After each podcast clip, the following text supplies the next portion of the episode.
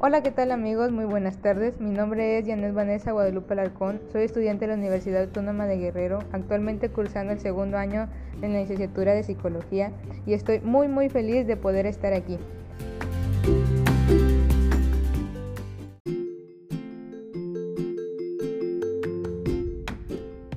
El día de hoy les hablaré acerca del tema aprendizaje autónomo.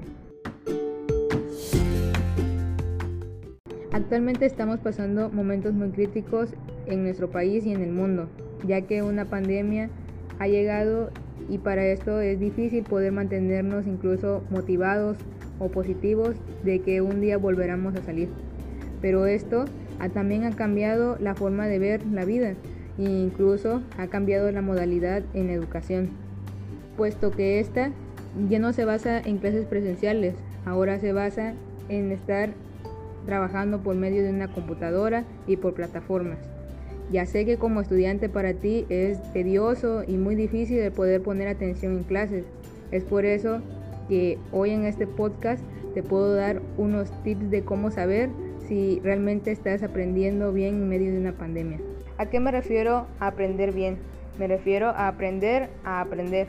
Es decir, que no solamente tu aprendizaje se quede en el aula, sino salga y lo puedas utilizar en un contexto social, tanto académico, profesional y pueda ayudarte a poder resolver situaciones en tu vida diaria. Cuando uno estudia su objetivo es llegar a aprender lo estudiado. ¿A qué me refiero con esto? A comprender, a analizar y llegar a conclusiones propias acerca de un tema. No me refiero a memorizarlo. Memorizarlo realmente no te ayuda de nada, ya que este aprendizaje solamente se quedaría un tiempo determinado y se esfumaría. Cuando lo quisieras obtener de nuevo, este ya no estaría y en un futuro no te ayudaría de nada.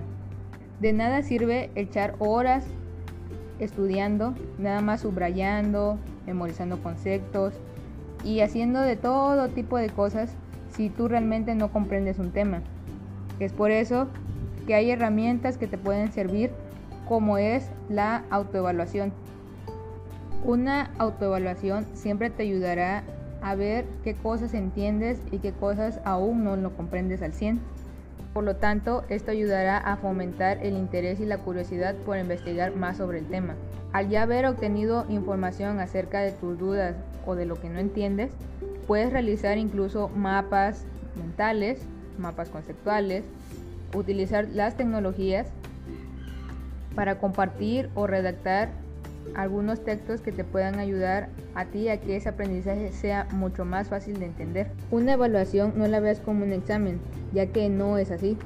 Esta simplemente te ayudará a mejorar cada día tu aprendizaje, si ya lo obtuviste o si lo quieres obtener.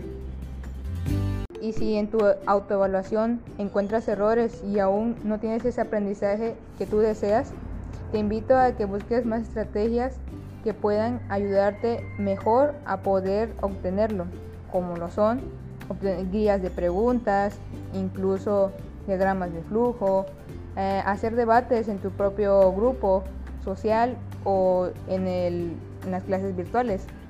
Hacer mesas redondas te ayudará a poder escuchar opiniones de los demás y créeme que el aprendizaje ya no se va a quedar solamente en lo que estás haciendo, sino se va a expandir y se va a hacer una idea mucho más fácil y amplia, mucho más clara.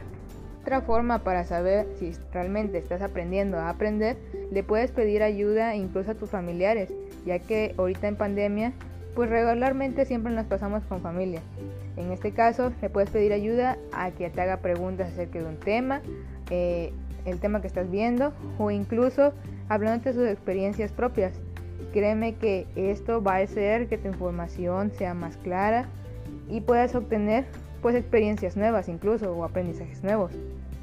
Y por último, te recomiendo a que nunca te cierres a obtener nuevos aprendizajes, ya que en esta vida no sabemos en qué momento los podemos utilizar. Tampoco te cierres a obtener nuevas experiencias.